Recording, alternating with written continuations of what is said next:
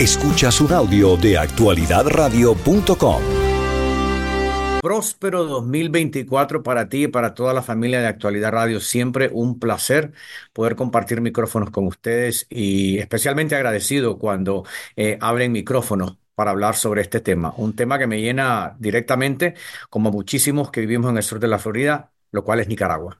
Cuéntame, eh, este esfuerzo que han emprendido, me imagino que lo llevan desde hace tiempo, yo me entero ahora, eh, Leana, que es una excelente reportera, también Leana Astorga, Tiffany Roberts y tú, que son 13 prominentes eh, jóvenes periodistas que informan aquí en el sur de Florida. Te cuento, este, Ricardo, mira, esto fue un esfuerzo y, y de destacar de que no solamente los nombres de las personas, esos colegas a los que en realidad pues valoro muchísimo, fue un esfuerzo también de las diferentes plataformas que existen, que estos han sido medios que han tenido que ahora funcionar desde el exterior, desde el exilio. Eh, incluye a 100% noticias, el diario La Prensa, Confidencial. Eh, Nicaragua Investiga, em, Nicaragua Independiente y una serie de plataformas que se sumaron porque em, en realidad este recrudecimiento de la represión contra la Iglesia Católica eh, se manifestó desde el pasado 20 de diciembre. Entonces estos 10 días del 20 al 30 de diciembre pues fueron funestos contra obispos católicos y vimos nosotros de que había una necesidad de, tener que actuar. Mira, Monseñor Silvio Báez, eh, el cual nosotros... Eh, pues en realidad lo admiramos, eh, siempre con palabras muy contundentes en contra de la dictadura Ortega Murillo, pues ha tenido que eh, limitarse en lo que puede decir, porque él está sujeto eh, a palabras que quizás pueda solamente comentar durante sus homilías, mensajes que los ha aprendido a globalizarlo, pero cuando se trata de poder opinar directamente y sabemos que a través de, de su plataforma X, antes conocida como Twitter, él lo hace, pero hemos querido en, varias ocasiones, y no solamente periodistas nicaragüenses, sino que internacionales, entrevistarlos y, y nos hemos visto limitados a que no se ha podido. Sin embargo, este esfuerzo de lo que ocurrió el pasado domingo es el resultado de una situación desesperante que inclusive... Eh, Monseñor Silvio Báez se sintió en la obligación de hablar, de opinar, de emitir em, una opinión que quizás hubiésemos querido o esperado que la, la, emitiera el propio cardenal nicaragüense Leopoldo Brenes, quien es la máxima autoridad de la Iglesia Católica en Nicaragua, y que hemos visto una serie de limitaciones, porque creemos, y esto se parece que se está cocinando en, en ciertos círculos, de que hay una negociación que podría estar buscando la dictadura Ortega Murillo, algo que se asemeje a lo que ocurrió en Cuba y lo que ha ocurrido también en China, y es que básicamente la Iglesia Católica limitada a lo que pueda actuar y de alguna manera regida por la dictadura Ortega Murillo, que ustedes los cubanos eh, lo han visto con la Iglesia Católica en la isla. Que sería eh, lamentable, y, es lamentable que no tenga eh, plena libertad debido a las restricciones de, de, la Iglesia, ¿no? a su investidura. Monseñor Báez, que es una persona extraordinariamente elocuente. Me parece a mí que eso es uno de los grandes eh, intelectuales eh, de, la Iglesia Católica en América Latina y en, y en el mundo. Yo recuerdo que él regresó del Vaticano a, Nicaragua. Eh, como obispo auxiliar. Pero ¿qué conoces tú de, de, estos sacerdotes, este obispo que fueron arrestados en los últimos días? ¿Qué ha pasado con ellos? La verdad que te voy a decir, este, Ricardo, hay un total silencio, hay un hermetismo que eh, es más que preocupante. Y eso, y eso fue algo que nos manifestó Monseñor Silvio Báez. Mira, él escribe esta columna en la cual creo que te referiste en la locución que, pusiste, en la que él escribe este artículo donde dice, no nos dejen solos. Eh, yo aproveché la oportunidad de tener este momento histórico de una entrevista con Monseñor y preguntarle directamente a qué se refiere no nos dejen solos. a quién está dirigido el mensaje o de quién viene. Eh, él dice de que está dirigido a, la iglesia, a la iglesia católica mundial, a los obispos, a que no viren el rostro, a que pongan atención a lo que está ocurriendo en Nicaragua. Y me llama muchísimo la atención porque te comento, en un momento dado, el Papa Francisco eh, concede una entrevista donde compara al régimen, a la dictadura Ortega Murillo, con los nazis. Eh, dice que tiene el mismo corte, la misma manera de funcionar y de silenciar a los opositores y que resultó eh, después de esa entrevista del Papa el rompimiento de relaciones entre el Vaticano y Managua. Eh, en, una de esas, esos arrebatos típicos eh, de la dictadura deciden romper relaciones. Pero después de eso, el Papa no emitió más declaraciones, el Papa no, no dijo nada. Es decir, hubo este total silencio, este hermetismo que se convirtió en algo más que preocupante. Entonces, finalmente, el Papa emite eh, un criterio el 31 de diciembre cuando dice que le preocupa la situación de los obispos nicaragüenses encarcelados desaparecidos. Una situación que te puedo decir que ha empeorado al punto de que, para comenzar, es, es bueno saber y entender de que no existen medios independientes en Nicaragua que estén funcionando. Entonces, eh, la prensa nicaragüense independiente se ha dado la tarea de tener que depender de, de contactos y de recursos para tener información interna. Eh, y así es como tienen entonces regados eh, personas que facilitan la información, pero en cuanto a que, por decirte algo, el diario La Prensa vaya eh, a una de las iglesias y a uno de los templos, eso no existe, eso no sucede. Pero el 31 de diciembre ocurrió un fenómeno que no se había registrado hasta este momento, y es que en una serie de templos, en una serie de iglesias católicas, los obispos no eh, sostuvieron su servicio de misa. No hubo misa, no hubo ningún acto religioso y esos, y esos sacerdotes estaban prácticamente desaparecidos. ¿Qué pasó con ellos? ¿Qué ocurrió?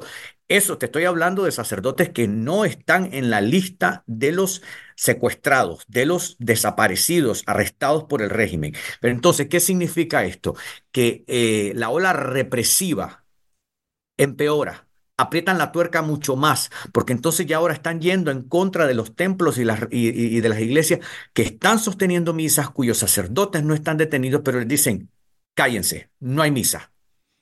¿Qué hay detrás de todo esto? los detenidos fue por rezar en público, ¿no? Por orar por la liberación del, del obispo Álvarez, ¿no?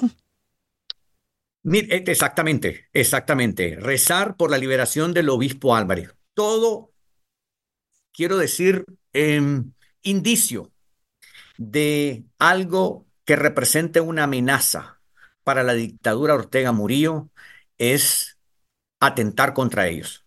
Y entonces ellos deciden aplastarlo. No en un tema directamente relacionado, pero vinculado a la represión. Está el caso de la, de la recién electa Miss Universo. La directora del certamen, que dirigió por 23 años, el día que regresa a Nicaragua de México, le impiden la entrada al país y la acusan de conspirar contra el país, conspirar contra Nicaragua, refiriéndose a acciones que según ellos tienen que ver con hechos de hace cinco años. Se desconoce si la chica Shanice Palacio, la nueva Miss Universo, puede regresar a Nicaragua. ¿Por qué? Porque mira, de un momento a otro, el 18 de noviembre, cuando ella gana la corona, los nicaragüenses salen a las calles y no salen con la bandera sandinista, salen con la bandera nicaragüense a celebrar, a festejar, algo que básicamente se le salió de las manos al régimen. Entonces el pueblo se manifiesta y vuelve a salir a las calles en un hecho que se, se considera histórico después de cinco años. ¿Y qué sucede? Entonces ahora ya es dudoso si Shanice Palacio, al igual que todas las reinas que ganan una corona, que regresan a sus países a una celebración, a un festejo, eh, a este reencuentro con su pueblo, no, no puede suceder, porque resulta de que ahora la Miss Universo atenta contra el ego del dictador, porque es hoy por hoy el personaje más popular en Nicaragua. Es una chica que, se, corona reina con un discurso de que soy una niña pobre, una niña que tenía mis metas y mis sueños y se pueden hacer y se pueden lograr porque las barreras se pueden romper. Entendamos el mensaje, las barreras se pueden romper. Se presta para muchísimas interpretaciones y atenta contra la dictadura. Y así como ella y así como eso está la Iglesia Católica. Ahí lo tienen. Una dictadura eh, que se prolonga en el poder, ya tiene sus herederos, el dictador Ortega y, su media naranja, una naranja eh, agria, por, por cierto, la emprende contra los obispos, la emprende con esta muchacha bellísima una muchacha humilde, de, cuna pobre, eh, y que no solo es un ejemplo de, la belleza de la mujer centroamericana, específicamente la mujer nicaragüense, sino también de superación personal terrible. Eh, Iván, tienes estos micrófonos, lo tiene Leana, los tiene eh, Tiffany. En cualquier momento nosotros nos unimos a la causa de los nicaragüenses de por lo menos denunciar que se sepa, ya que la iglesia está amordazada, no así los periodistas. Sí, tenemos tres campeones entre nosotros, dos mujeres. Yo quiero aprovechar para darle las gracias a Sairena Barbosa de Actualidad Radio, a ti, Ricardo, y a todos los periodistas, colegas, hermanos que abren estos micrófonos y nos permiten a nosotros que esta lucha que llevamos de que se ponga la lupa sobre Nicaragua y que la comunidad internacional, que Washington y todo aquel que nos escuche no vire la espalda a Nicaragua. En un momento como este, eh, nuestro país necesita esa atención. Em, la dictadura se aferra al poder y se aferra de una manera de que para cerrar te digo lo siguiente, que estoy seguro que este es un tema con el que estás muy bien familiarizado. La dictadura ha revivido al Ministerio del Interior el tenebroso Ministerio del Interior que en un momento dado dirigió Tomás Borges. Es el brazo represivo hoy por hoy de la dictadura que lo hacen y lo lograron a través de una tramposa votación en la, en la mal llamada Asamblea Nacional, que la controlan ellos, por supuesto, y que lograron los votos para revivir este brazo represor. O sea, hoy por hoy ser, ser opositor en Nicaragua es peor que ser un criminal.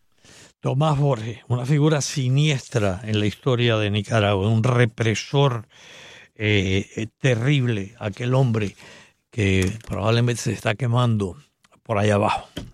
Ese eh, yo, yo, estoy seguro que ese no fue. Cuando dejó este mundo no fue para arriba, sino fue directamente para abajo, como inevitablemente van a ir esta pareja de dictadores. Un abrazo eh, para ti, Iván. Una última pregunta, siempre tengo curiosidad. Eh, ¿En qué estás trabajando eh, hoy para el noticiero del Canal 4? Hoy para el noticiero del Canal 4 de CBS estoy trabajando en lo que tiene que ver eh, el resultado de regresar de las fiestas de, las fiestas navideñas y de fin de año, así como eh, de los viajes. Em, en estos momentos ah, se han disparado las enfermedades respiratorias en el país. El sur de la Florida no queda exento.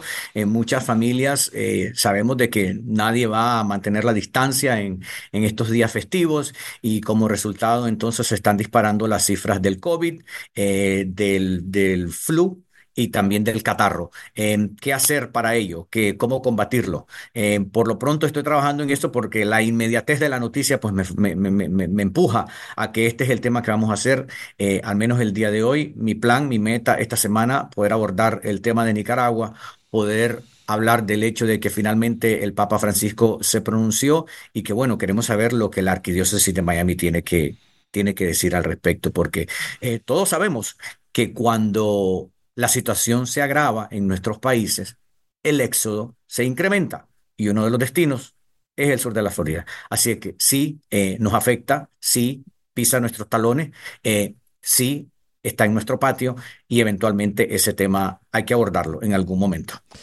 Yo creo que en todo momento. Un abrazo fuerte, Iván.